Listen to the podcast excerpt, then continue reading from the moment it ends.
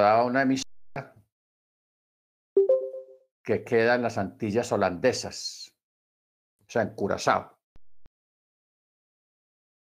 De ahí transmitían para toda Latinoamérica, la mayoría programas cristianos, y ahí había el doctor J. Vernon McGee, las fábulas de Samaniego, y realmente pues mucha gente se edificó escuchando al profesor J. Vernon McGee, un escritor cristiano muy bueno, en ese programa a través de la Biblia. Hoy, mayo del 2022, por estos medios se sigue transmitiendo y se sigue enseñando la palabra, la Tanakh, la Torá, bendito sea su nombre. Y en este tiempo tan especial que estamos viviendo, es un tiempo de mucha reflexión y también un tiempo de preparación. Amén. Muy bien. Oremos, hermanos. Eterno, te damos gracias en el nombre de la don Yeshua por la oportunidad que nos brindas de estar delante de tu presencia. Gracias, Padre, porque tú eres bueno y porque para siempre es tu misericordia. En esta hora, Señor, estamos aquí para agradecerle el privilegio que nos da de estar aquí todos juntos a pesar de las distancias. El hermano Álvaro allá en Canadá, las hermanas allá en Estados Unidos, las hermanas de México y los hermanos aquí en Colombia. Te agradecemos, Señor, porque nos has guardado, porque nos has dado vida y porque contriñe nuestro corazón a escudriñar tu palabra a buscar tu voluntad cada día nuestros corazones. Te rogamos tu presencia y tu bendición en esta clase y que sea su rúa, dándonos entendimiento y sabiduría y mucho discernimiento para discernir su palabra. Estamos en tus manos, oh Abacados. Te damos gracias, te lo pedimos en el nombre de la don Jesús Hamachía. Amén. Muy bien. Estamos en el libro de Gilyanaj, o sea, libro de Apocalipsis, capítulo 6. Ayer estuvimos viendo los primeros ocho versículos, nueve versículos, porque toda esta parte se trata de los siete sellos que el Cordero, o sea, Yeshua, está abriendo uno por uno.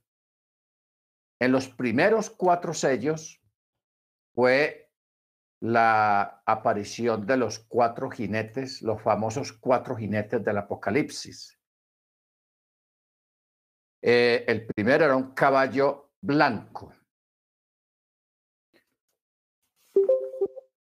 Vamos en, en este principio, antes de seguir en el verso 10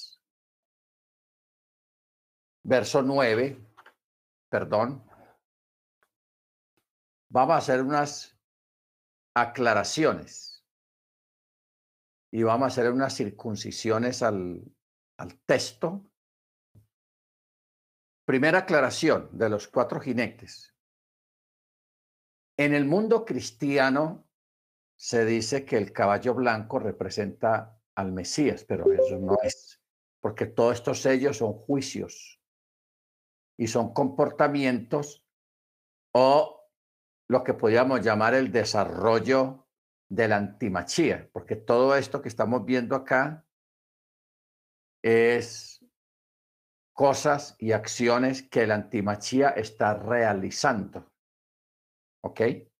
Porque aquí prácticamente se está hablando de los primeros o, o, los siete años parte de los siete años. Entonces, por eso eh, aquí no puede estar hablando del Mesías, sino que está hablando de la antimachía. Lo que, no, no olvidemos una cosa, que la antimachía es un imitador. él va a venir y va a imitar todo lo que Yeshua hace, lo va a imitar y se va a hacer pasar como si él fuera el Mesías. Y por eso él aludiendo lo que está en el capítulo 19 de Apocalipsis, donde sí habla del Mesías que viene en un caballo blanco, porque el Mesías iba a venir en un caballo blanco. Pero aquí en este caso está hablando de jinetes, de caballos, que tiene un significado de juicio y de eventos aquí en la tierra antes de. Entonces, por eso, este que viene aquí en un caballo blanco no es el Mesías, es un imitador del Mesías, que es el antimachía. ¿Ok? Bueno, esa es la primera aclaración. En el verso 6, cuando habla de dos libras de trigo por un denario y seis libras de cebada por un denario, lo que hay que corregir acá es donde dice seis libras, porque en el texto original dice tres libras. ¿Ok? Entonces hay que corregir esta palabra seis y poner tres. Si usted va al texto hebreo y va al texto griego, no menciona seis, sino que menciona tres libras de cebada por un denario. Pero no dañes el aceite y el vino. Bueno, esa es otra una aclaración. La otra aclaración está en el verso 8 con el cuarto caballo, que en el verso 8, verso 8, en algunas Biblias dice pálido y un caballo pálido. En otras Biblias dice descolorido. Pero en el original dice verde, un caballo verde. Lógicamente, los caballos verdes no existen porque nunca ha existido un caballo de color verde. Lo que está dando a entender acá en este texto es de que ese caballo verde lo que trae es muerte, enfermedad, virus. O sea, es un caballo languideciente, enfermo, porque lo que trae es eso, enfermedades y muerte. ¿Ok? Entonces, la palabra correcta es verde. Verde. ¿Ok? Y si usted se pone a mirar, hermanos, en las películas, ojo con esto. En las películas apocalípticas de destrucción y de virus, que si en la película están usando una, van a esparcir un virus químico, un arma química, ustedes ven, o yo les pregunto a ustedes, en las películas, ¿qué color le ponen siempre al líquido ahí en la, en, la probeta? Cuando, cuando lo van a explotar el, el, el, el virus ese en un río o en una ciudad. Verde. ¿Ok? O sea, e, esas películas nos están enviando un mensaje subliminal como, quien, como, como dijo Yeshua, el que le entienda. ¿Ok? Porque este jinete que trae, tiene un nombre. Aquí no dice qué trae el jinete. Todos los tres jinetes traen algo, pero este no trae nada.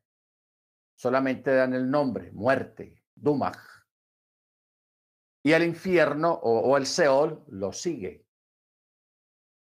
Lo sigue. Y el caballo causalmente es de color verde o eh, eh, verdoso. No porque ese sea su color original, sino porque está enfermo, está en las últimas, está terrible el, el jinete, el caballo. ¿Ok? Bendito sea el nombre del Eterno. Y claro, no es para más. Viene, trae violencia, hambre y muerte y con las fieras de la tierra. Sea, trae muerte con las fieras de la tierra. Usted sabe que esta fiera de la tierra tiene dos, dos formas de mirarlo. Dos formas.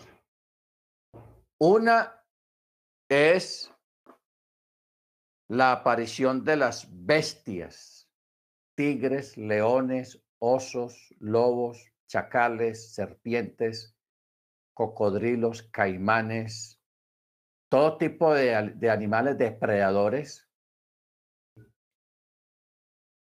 puede estar refiriéndose a eso, pero también se puede estar refiriendo a las otras bestias microscópicas que son los virus y las enfermedades. ¿Ok? Que son las enfermedades, tienen los virus, tienen forma, son animales microscópicos que comen gente, que atacan a las personas en su organismo y los matan. ¿Ok? Y yo quiero que miremos algo, hermanos, que tiene que ver con esto. Yo no sé si usted se acuerda el año antepasado cuando estábamos todos en las cuarentenas encerrados. Pasó un fenómeno en todo el mundo, no solamente eh, en Israel o aquí en Colombia, en todo el mundo pasó ese fenómeno.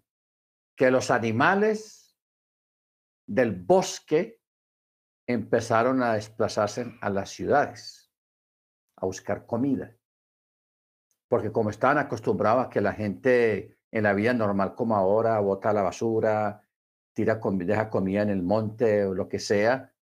Entonces, como se mermó muchas cosas por la gente estar encerrada, empezaron a pasar animales en las ciudades. No sé si usted se acuerda de eso. Animales que nunca se habían visto en las ciudades empezaron a frecuentar en las ciudades buscando comida. Y otros animales, hermanos, que se habían dado por desaparecidos empezaron a aparecer. Entonces, allá en las selvas, en los montes, allá están pasando cosas, hermanos, que nosotros no nos damos cuenta, que la gente no se ha dado cuenta. Porque hay animales, hermanos, que ya se extinguieron supuestamente, ya están extinguidos. Pero Ahora, cuando pasó lo de las cuarentenas, empezaron a aparecer muchos animales supuestamente extinguidos, se dejaron ver por ahí en las ciudades. No vamos a decir que fueron al centro de la ciudad, no, pero sí aparecieron en las orillas de las ciudades y algunos entraron bastante buscando comida, las basuras. Barujachén. Todo tipo de animales, tanto animales silvestres animales salvajes, depredadores. Entonces, e, eso nos da una alerta a nosotros de que allá en el campo, en el monte, en las selvas, están pasando cosas y están ocurriendo fenómenos que son desconocidos completamente en preparación para todos estos eventos futuros que vienen por delante. No olvidemos, hermanos, que en las copas de la ira del Eterno, los juicios del Eterno que Él tiene preparado, muchos de esos elementos, los que son las, el, el granizo, las piedras y algunas de las plagas, el Eterno ya las tenía reservados desde antes de la fundación del mundo. Eso está en el libro de Job. El libro de Job menciona el granizo. Job capítulo 39 habla de, de, de, de, ¿conoces tú los depósitos del granizo que él tiene reservados para el día de su ira? Así dice el texto. Y esos textos están en varias partes donde habla de algunos elementos que el Eterno tiene preparados en alguno de los siete cielos preparados para el día de la ira. Él tiene eso guardadito ahí. Bendito sea su nombre. ¿Ok? Bueno, habiendo hecho estas dos aclaraciones, primero que no son seis libras, sino tres. En el texto hebreo dice tres y en el texto griego también. Y lo otro es que no dice descolorido o pálido, sino verde. Esa es la palabra que está en el, en el texto griego y en el texto hebreo, en los textos originales. No dice descolorido ni pálido, sino verde. Y lo verde es síntoma de enfermedad. O sea, ese es el color que siempre le ponen a, un virus o a una enfermedad. Lo pintan de verde. Y como hablamos ahora en las películas, cuando alguna terrorista va a usar armas químicas que están metidas en, una, en un contenedor de vidrio, siempre son de color verde, como cosa rara, de color verde. ¿Por qué? Porque lo que hay ahí en ese líquido es muerte, enfermedades y muerte. Bueno, ahora hermanos, vamos a pasar a verso 9. Y aquí cambia de tema en cuanto a los caballos, pero siguen los sellos. ¿Ok? Por eso dice, verso 9 de, de de Apocalipsis. Y cuando él hubo abierto el quinto sello, yo vi debajo del altar los seres o las almas de aquellos que fueron muertos por la palabra de Yahweh y por el testimonio que ellos retenían. Mire, tan curioso lo que, lo que hay aquí, hermanos, es de que ya no habla de, de, de juicio, sino que está hablando de que este quinto sello es una visión futura, porque él dice, yo vi debajo del altar las almas de aquellos que fueron muertos por la palabra de Yahweh y por el testimonio que ellos retenían. Esto, este texto tiene un contexto y yo no voy a decir qué significa, sino que vamos a leer el contexto. Ahí mismo en el libro de Apocalipsis capítulo 4 dice 24. Y vi tronos y se sentaron en ellos y le fue concedido juzgar. Y vi también las almas de los decapitados por causa del testimonio de Yeshua y por causa de la palabra de Yahweh y a los que no habían adorado a la bestia ni a su imagen, ni habían recibido la marca en su frente o en su mano, y estos volvieron a vivir con el Mesías y reinaron mil años. Esta es la primera resurrección. Este es un contexto. Luego, en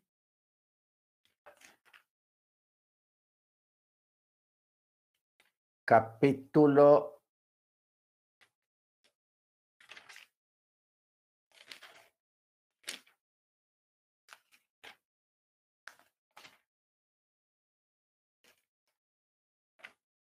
el capítulo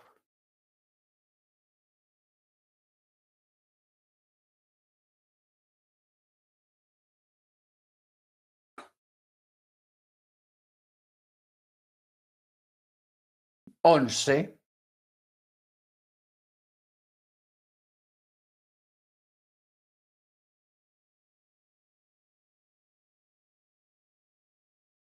Capítulo once donde habla, verso 18 dice, y se airaron las naciones, pero ha llegado ya tu ira y el tiempo de ser juzgados los muertos y de dar galardón a tu siervo los profetas y a los santos y a los que temen tu nombre, a los pequeños y a los grandes. En este texto está hablando de tres categorías de creyentes. Primero, de dar el galardón a los profetas. Primero, profetas. Luego, también dar galardón a los santos, a los creyentes. Y dar un galardón a los que temen tu nombre. Porque no todos los que temen el nombre del Eterno son profetas. ¿Ok? Y no todos, eh, en cuanto a la, al apartamiento total, en cuanto a la Torá, hay una diferencia porque hay creyentes normales, celebran el Shabbat, celebran las fiestas, llevan una vida normal, bendito el Eterno, y tienen temor al Eterno a la Torá. Aguardan la Torá. Pero no son personas eh, muy consagradas, muy consagradas a determinada actividad dentro de las congregaciones. ¿Ok? Entonces, por eso hay una diferencia y por eso aquí la está estableciendo. Los profetas, los santos y a los que tienen temor al cielo. ¿Ok? Muy bien. Entonces, cuando se habla acá de aquellos que fueron muertos por la palabra de Yahweh y por el testimonio que ellos retenían, que ellos guardaron el testimonio. ¿Cuál es el testimonio? La obediencia a la Torá. La obediencia a la Torá. Ahora, la muerte de todos aquellos que siguen al antimachía y los caminos babilónicos y su falso Mesías, o sea, el antimachía, el anticristo, en lo que ya vimos en el, en el capítulo 6, en el verso 2, que el falso machía, el que venía montado en un caballo blanco. ¿Ok? Entonces, dice que este es un cazador de seres, o sea, de hombres. Caza a las personas, convence a las personas. Eh, hay otra palabra que se llama como hipnotizar, como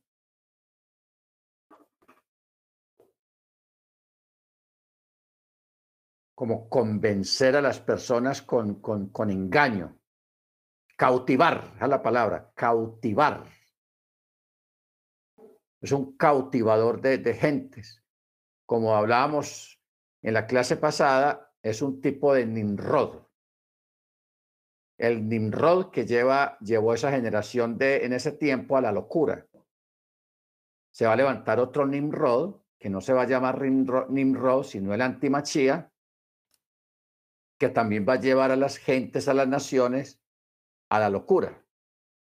Entonces, en este texto, verso 9, que habla de los que fueron muertos por la palabra, por causa de la lealtad a la Torá, y que contienen o tienen el testimonio de Jesús en sus vidas. ¿Ok? Aquellos que fueron muertos a través de este sistema que se va a levantar.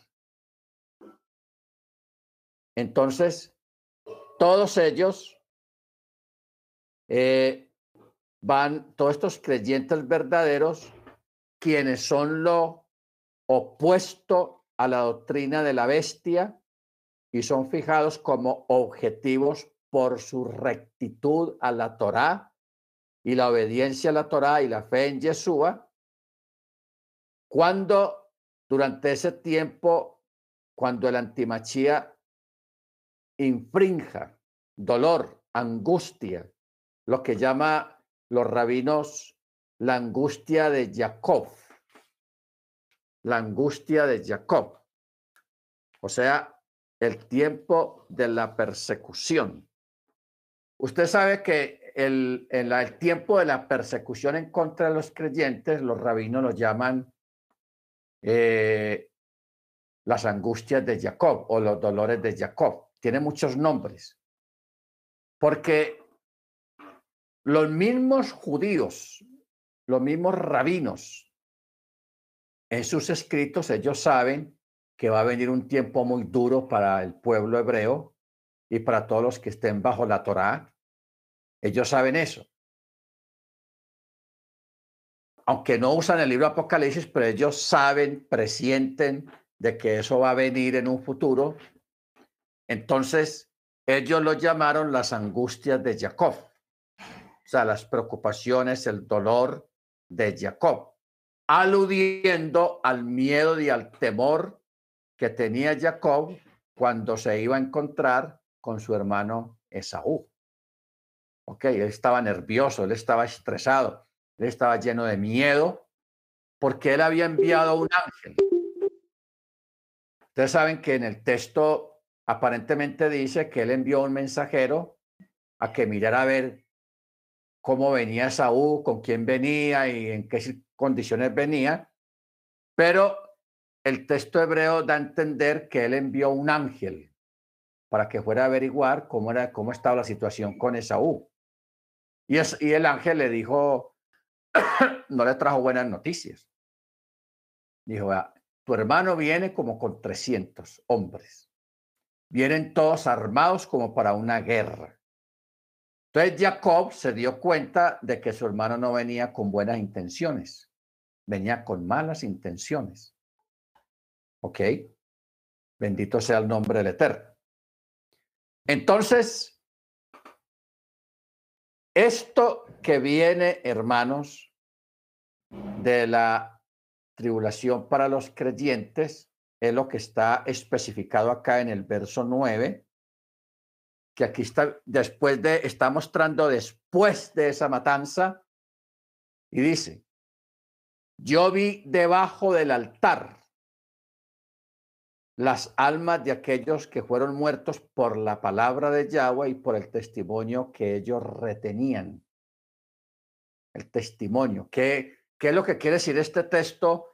el testimonio que ellos retenían. La obediencia a la Torá, la fidelidad al Eterno y la fe en Yeshua. Ese es el testimonio. ¿Ok? Hoy en día de pronto no es muy relevante eso, porque aquí estamos todos. Allá están los pentecostales, allá están los bautistas, allá están los metodistas, allá están los islamistas, allá están los hindúes.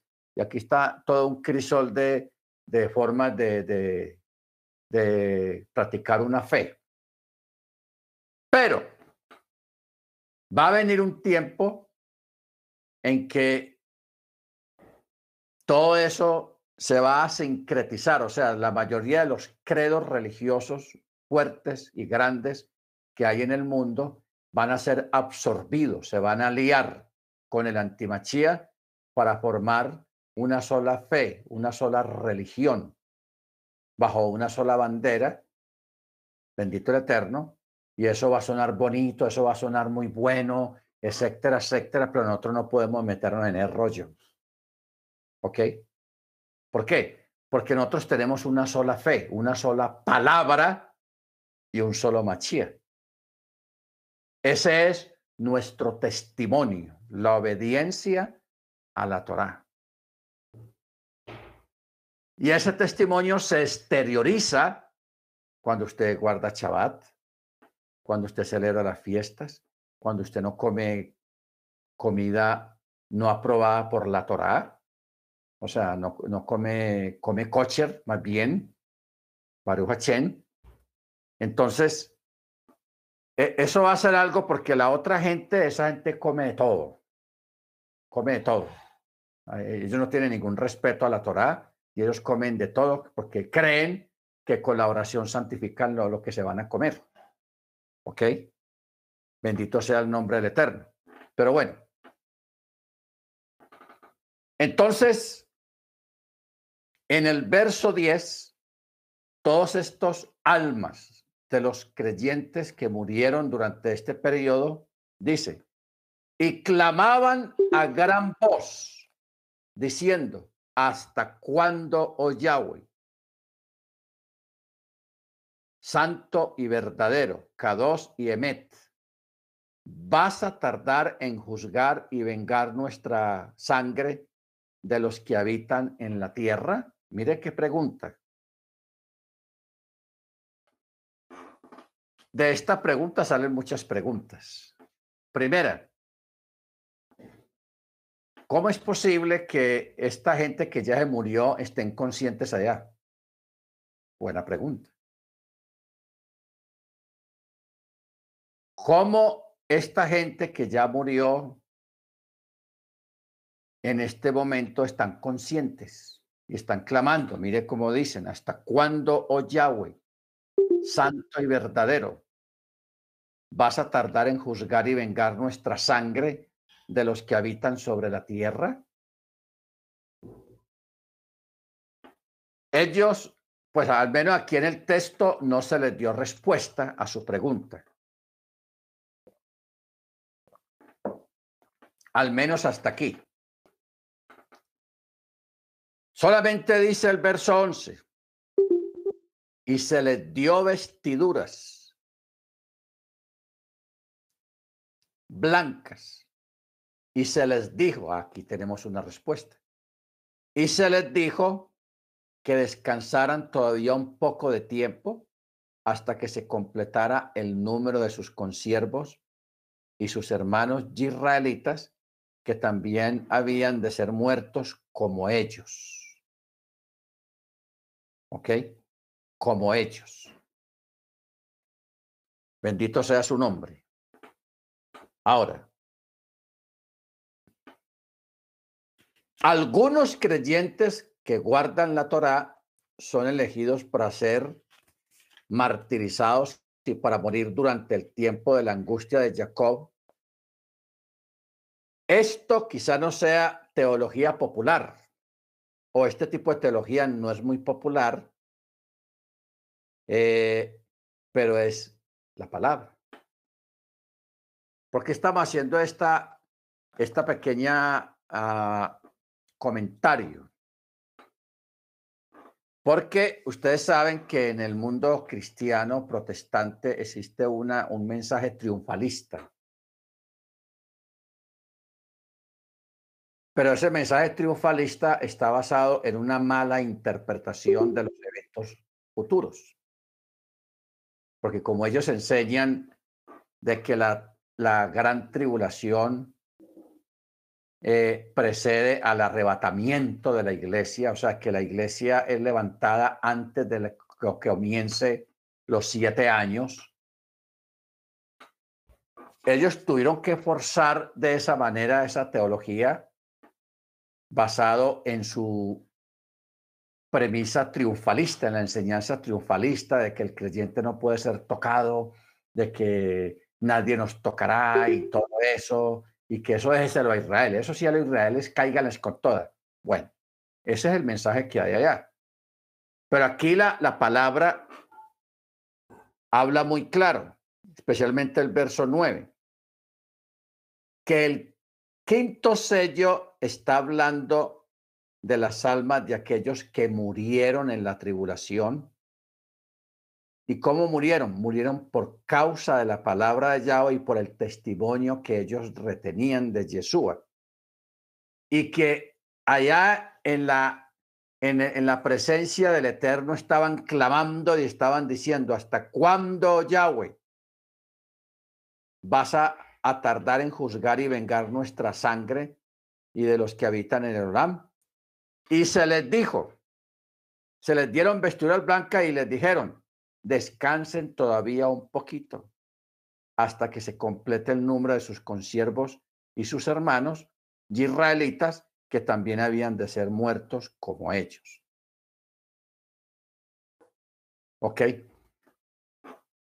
Y aquí viene una pregunta. ¿Por qué no menciona sus hermanos los judíos?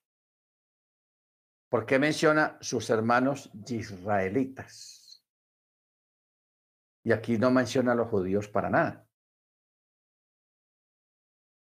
Porque, hermanos, ya para ese momento, ya tanto la casa de Israel, los llamados judíos, que la gente les llama judíos, ya se han unido, se han integrado con la casa de Israel. La casa de Yehudá ya se ha integrado a la casa de Israel. Ya estamos juntos. Ya no se va a decir más judíos, sino sus hermanos israelitas. O sea, las dos casas vueltas en una, en una sola casa. ¿Ok? O sea que cuando se habla de los israelitas, está hablando de lo que está pasando en este tiempo, de que mucha gente está haciendo techubá, están retornando a la casa, están haciendo lo que hizo el hijo pródigo de revolver a la casa. Pues estuvo por allá eh, haciendo cosas malas, no comiendo catcher y todo eso, pero ahora está retornando. Está retornando. Entonces, muchos de esos que están retornando ahora, que ya te retornaron y que van a retornar muchos más adelante, muchos de esos son los que van a morir. Eh, a eso es que se menciona aquí el texto. Hasta que se complete el número de sus consiervos y sus hermanos israelitas, que también habrán de ser muertos como ellos. O sea, muerte, violencia, no muerte en una cama, enfermedad, no, muerte violenta. Tiempos complicados y difíciles. Muy bien. Verso 12. Otro sello. Y miré y cuando abrió el sexto sello, hubo un gran terremoto. El sol se puso negro como tela de luto y la luna entera se volvió como sangre, como dam. Dam. Aquí tenemos, hermanos, a hermano Jorge Eliezer. ¿Querías decir algo?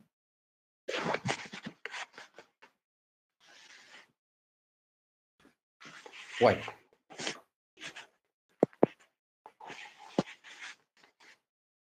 Ok. Ustedes saben, hermanos, que desde hace unos cuatro años más o menos se ha intensificado allá en el, en el firmamento que han habido lo que llaman las lunas rojas lunas rojas.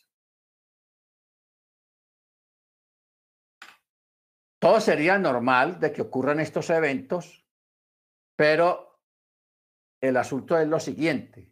Primero,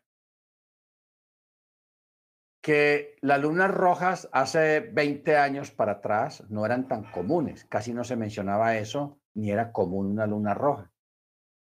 Pero de un momento para acá, de un tiempo para acá, empezaron a haber muchas lunas rojas y a veces varias en un año. Y siempre les decía así, luna roja, o sea, una luna rojiza. Segundo, estas lunas rojas causalmente, no casualmente, sino causalmente, siempre se daban en las fiestas sea en Pesach, sea en Shavuot, sea en Yom Kippur, sea en, en Sukkot o en Yom Teruah. Y, eso, y uno, y uno, decía, bueno, tan raro eso que estas, estas lunas rojas son precisamente durante las fiestas, no en otra época del año, siempre son en las fiestas. Entonces, acá tenemos algo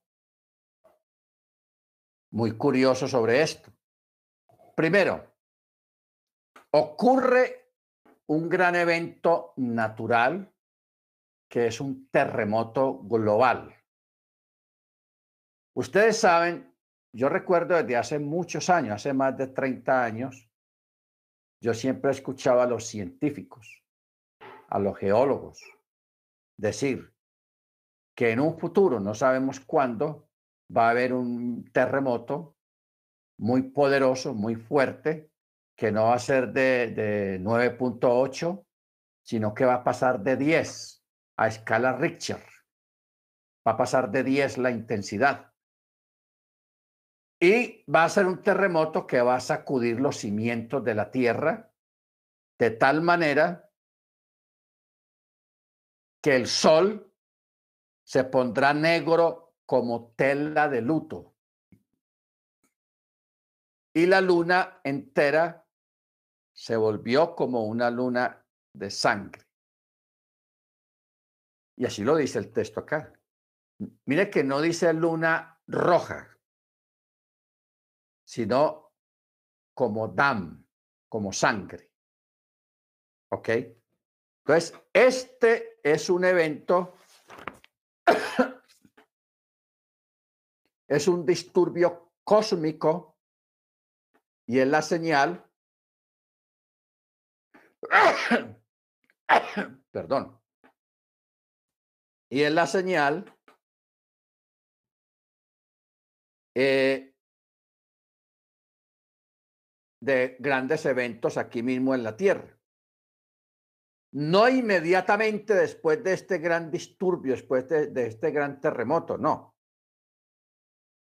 Sino que eso va a ser como, como el preaviso, como el preaviso que viene a, sobre este gran evento del gran terremoto.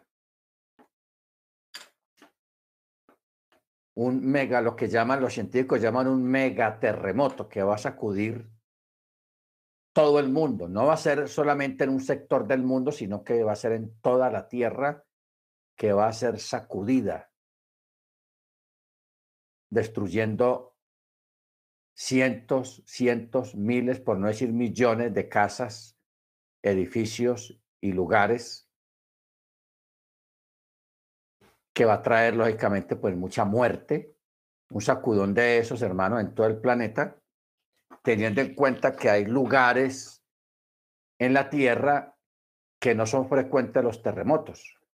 Y como no son frecuentes los terremotos, las construcciones que existen en esas ciudades, los edificios y las casas, nunca ha exigido la ley que tengan, eh, no fueron construidos con código antisísmico sino normal. Porque dice, no, aquí nunca ha habido un terremoto en esta región. Entonces, ¿para qué construir antisísmico? Eso es muy costoso, eso es muy caro. Ah, hagámoslo así como siempre lo hemos hecho. Entonces, ese tipo de propiedades son las que se van a caer primero porque no están construidas a nivel antisísmico. Y aún muchos edificios que tienen el código antisísmico se van a caer también. ¿Ok? porque este no, no va a ser un evento de, de 9.5, 9.8, sino que va a pasar de 10. Y de todas maneras, las construcciones antisísmicas tienen un límite también. No vamos a decir que un edificio que fue diseñado antisísmicamente no lo va a tumbar un terremoto de, pues, supongamos, de 15 a escala Eso este terremoto va a ser un terremoto muy diferente a todos los que han habido a través de la historia de la humanidad. ¿Ok? Bendito sea el nombre del Eterno. Por eso dice, y hubo un gran terremoto. Va a ser tan fuerte y va a pegar una tal sacudida que va a activar volcanes en la Tierra, en todas partes muchos volcanes dormidos, se van a activar y van a, empezar a, echar ceniza y polvo y humo negro y esos y también la, la destrucción que va a haber va a levantar mucho polvo y va a provocar muchos incendios. Entonces, por eso es que el, el texto sigue y dice, y el sol se puso negro como tela de luto. O sea, va a ser tanto el humo, el polvo y el hollín de los incendios y de los volcanes que va a ennegrecer toda la parte de arriba y se van a levantar nubes oscuras de puro humo y eso va a producir que el sol se ponga negro como tela de luto. O sea, va a mermar la luz. No estamos hablando de que va a haber oscuridad, no. Oscuridad total no va a haber. Va a haber una oscuridad parcial sobre la Tierra por causa de ese humo y de ese polvo. Y eso va a provocar que el sol eh, va a estar ahí, pero no se va a ver bien. Se va como a oscurecer. Y la luna se va a volver rojiza como las lunas rojizas que hemos tenido a través de estos últimos tres, cuatro años. Ustedes saben que hace la semana pasada hubo una luna roja. En estos días hubo una luna roja, creo que fue en la, eh, en la fiesta de, que tuvimos hace poquito. Bendito el Eterno. Y creo, me parece que para eh, Chabuot también va a haber otra luna roja. Porque siempre son como tres o cuatro lunas rojas en estos últimos años. Y siempre caen en las fiestas. Eso está tenaz, como decía mi rabino. O como dirá todavía. Eso está cogido a los pelos. ¿Ok? Muy tenaz está todo esto, hermanos. Y realmente este texto 12 de Apocalipsis 6 está como, como apenas para, para ese tipo de cosas. Verso 13. Y las Kohabim, o sea, las estrellas del Chamaín, cayeron sobre el Olam, o sea, sobre la tierra, como el fruto de la higuera, como el árbol de la higuera, el etz de la higuera, deja caer sus higos cuando es sacudida por un fuerte viento. O sea, si lo que vio Juan de una sacudida a través de este gran terremoto que va a ocurrir,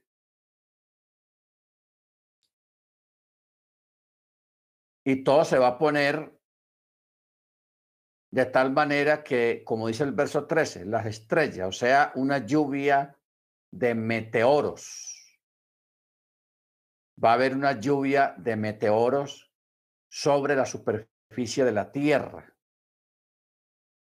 Por eso el profeta, él lo llamó las Kohabim, o sea, las estrellas, del chamayín de los cielos cayeron sobre la tierra, como cuando un árbol de higuera lo sacuden y los frutos que ya están maduros caen al piso cuando es sacudida por un fuerte viento.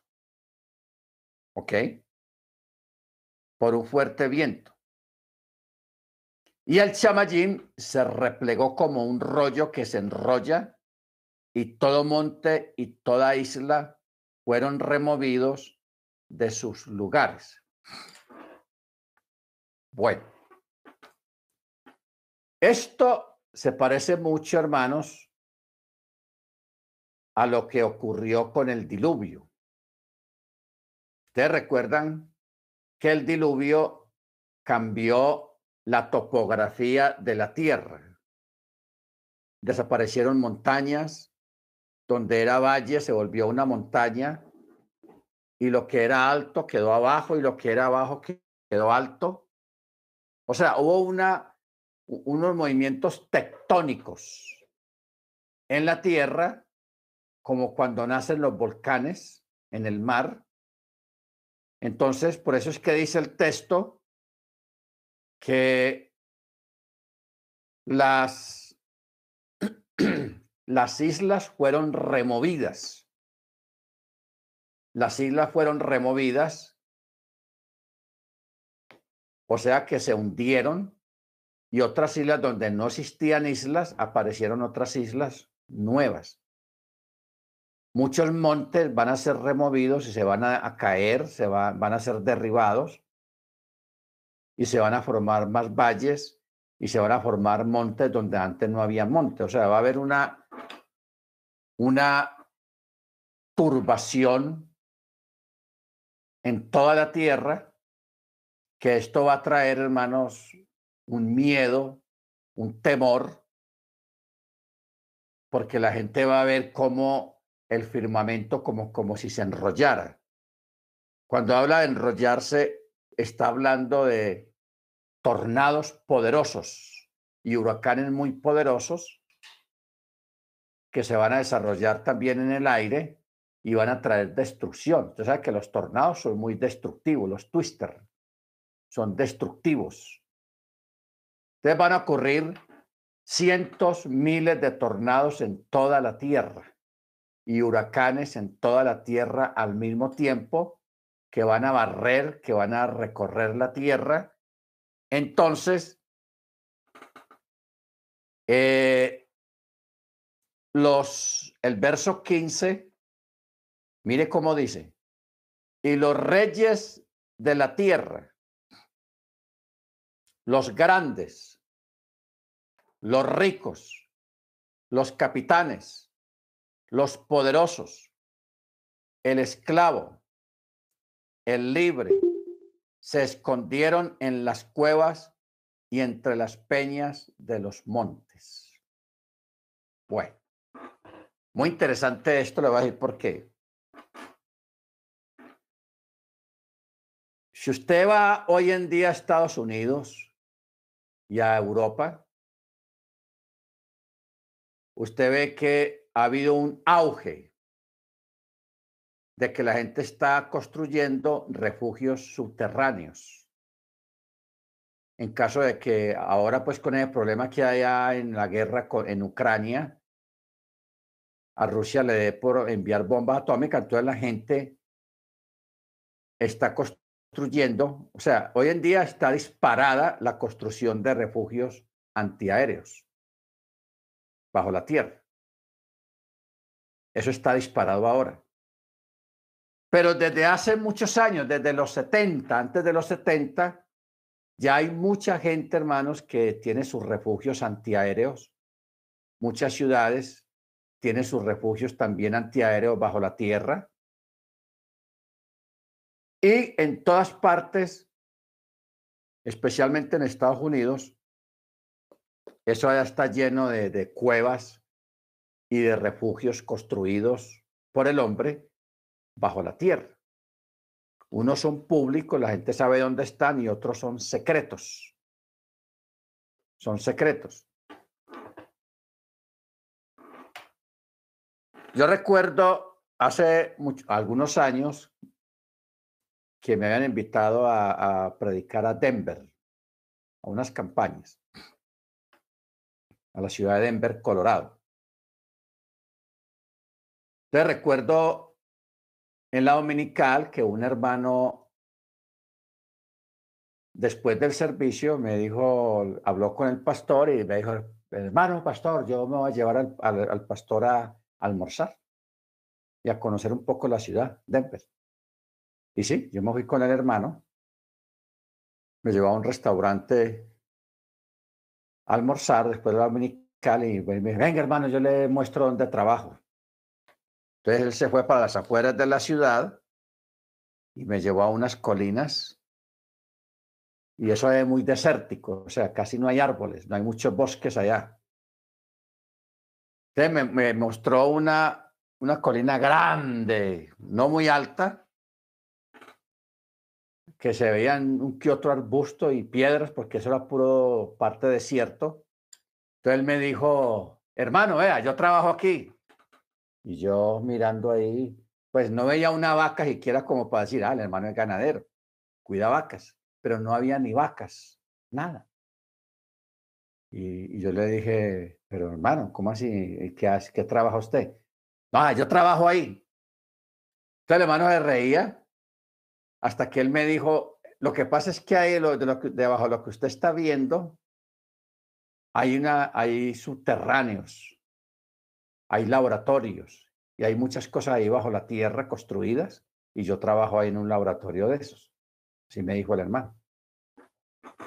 Entonces él me explicaba que ahí en, en ese estado hay muchos, en todos los estados de Estados Unidos, pero al menos ahí en ese, me dijo que ahí habían muchos eh, ciudades y laboratorios, empresas subterráneas, que todo estaba bajo la tierra, todo, laboratorio, de todo había ahí.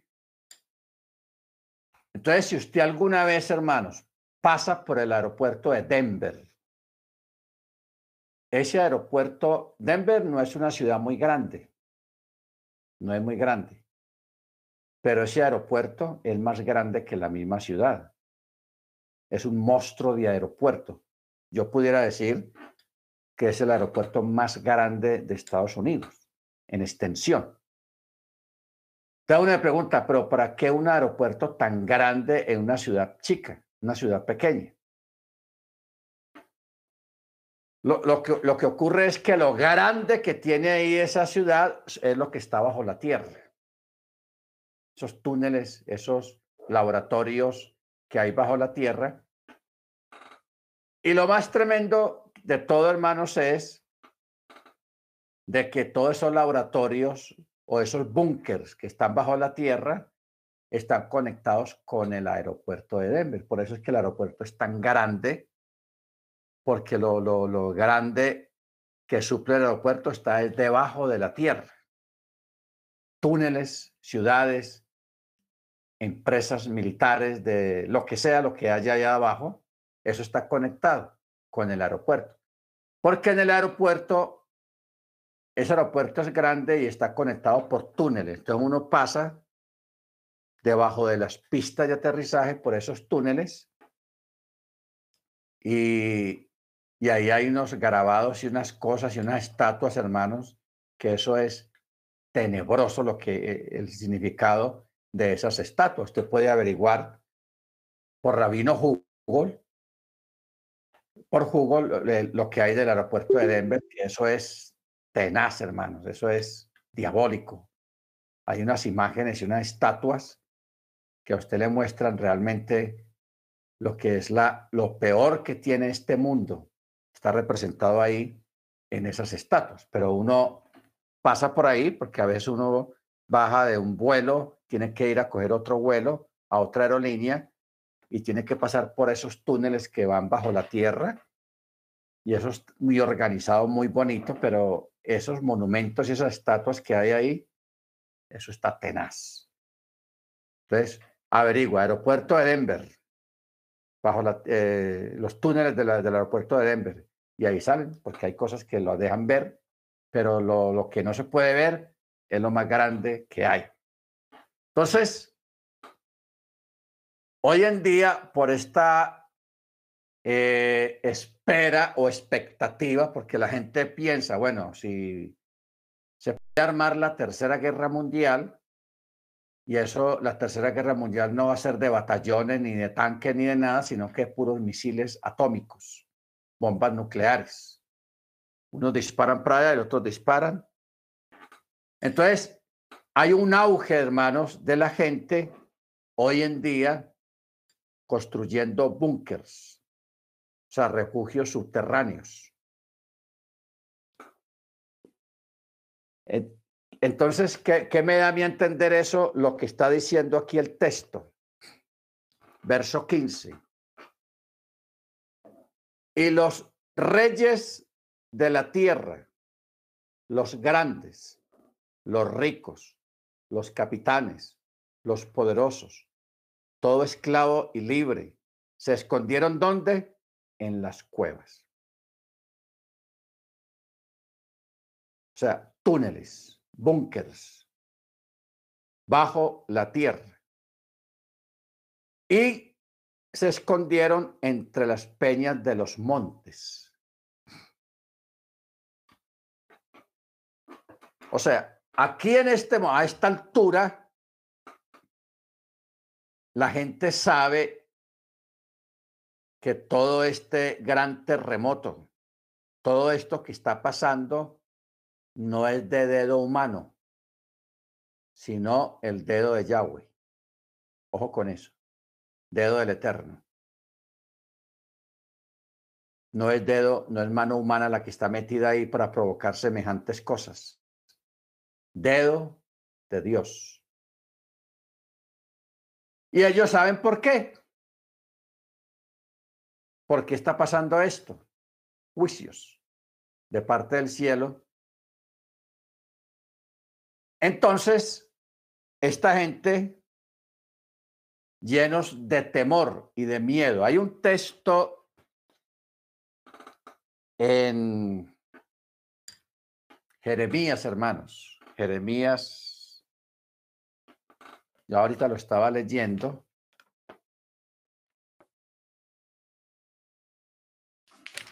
Un texto de Jeremías donde habla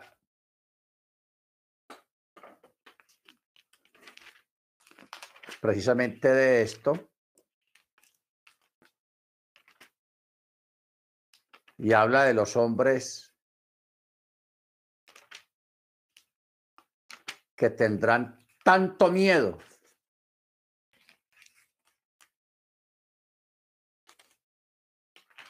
tendrán tanto miedo que los varones, los hombres, pondrán sus manos como parturienta, como mujer que está en embarazo, que las mujeres cuando están en embarazo y tienen ya siete, ocho meses, siempre se mantienen mucho la mano así, como en las caderas, como un cansancio, como bueno. Entonces el profeta dice de que aquí los hombres tendrán tanto miedo que pondrán sus manos como mujer parturienta. Ah, se me perdió el texto. Como mujer parturienta, así con las manos atrás. Esto es lo que está dando a entender este texto. Porque los hombres en medio del temor y del miedo al eterno, le van a decir a los montes y a las peñas, montes, caigan sobre nosotros y escóndanos del rostro de aquel que está sentado sobre el trono y de la ira del cordero. Ojo con eso. O sea, ya aquí hay un reconocimiento tácito de la gente. Jeremías 50, 29. A ver, 50. No puede ser.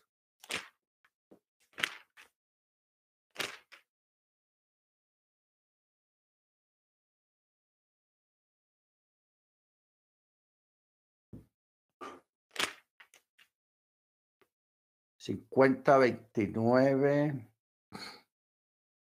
No. No es.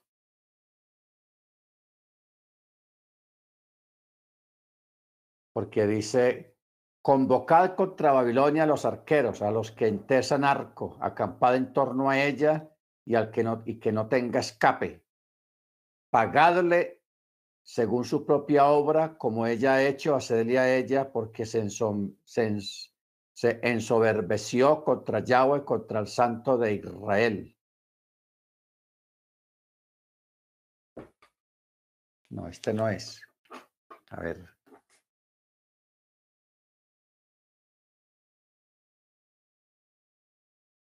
No.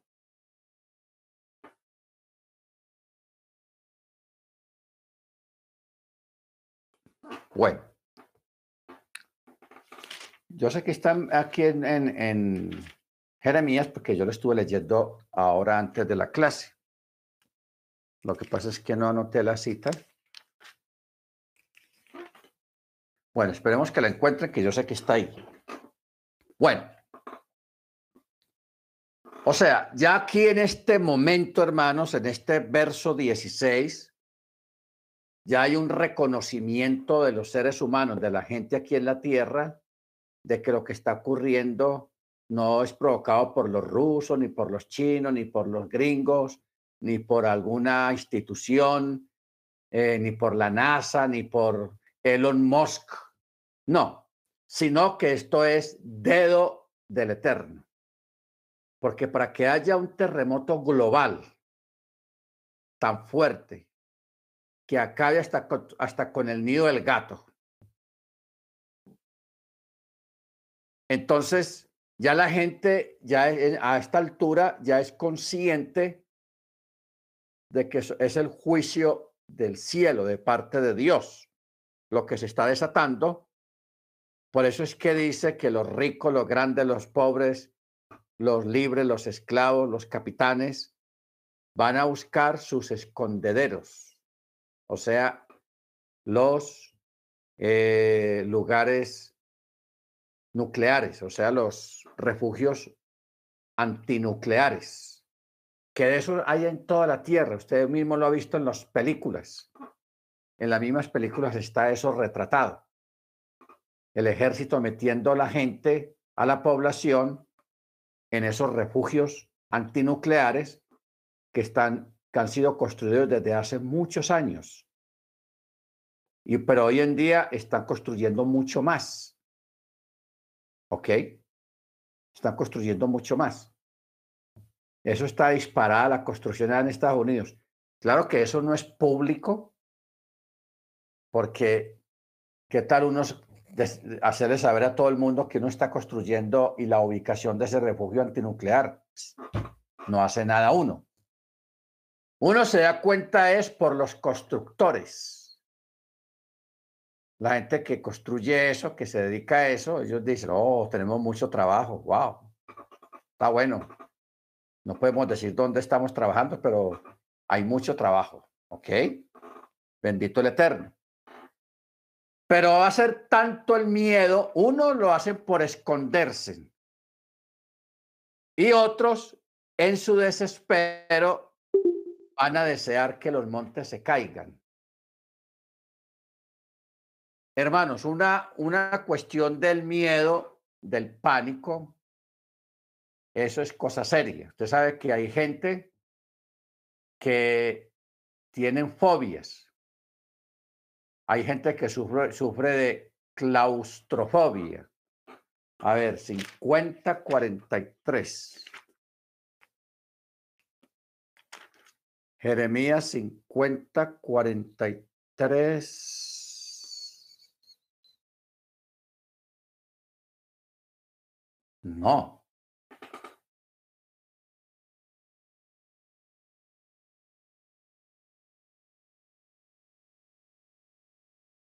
Jeremías 50, 43.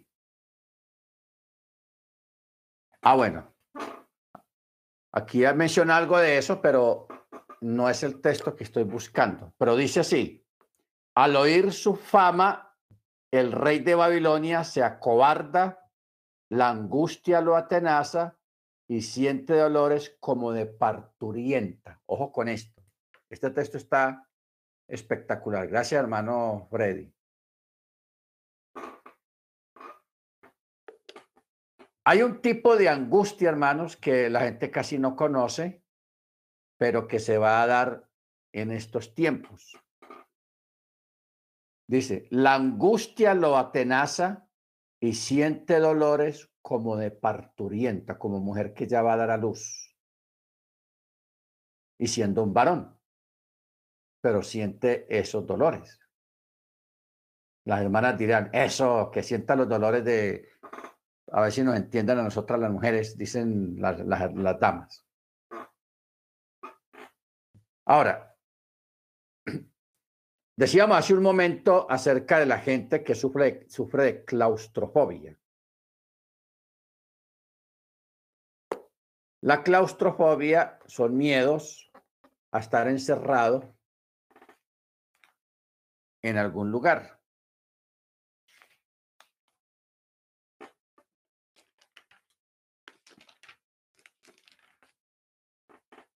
Eso, este es el texto, hermano.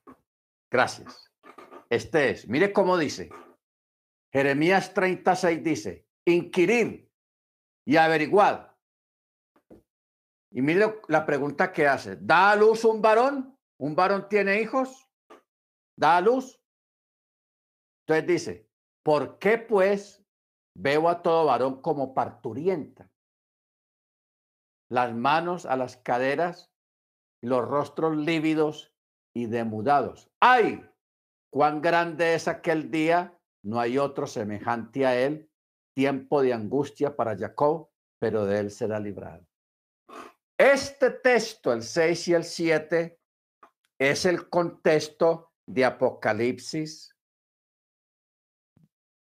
6, 16.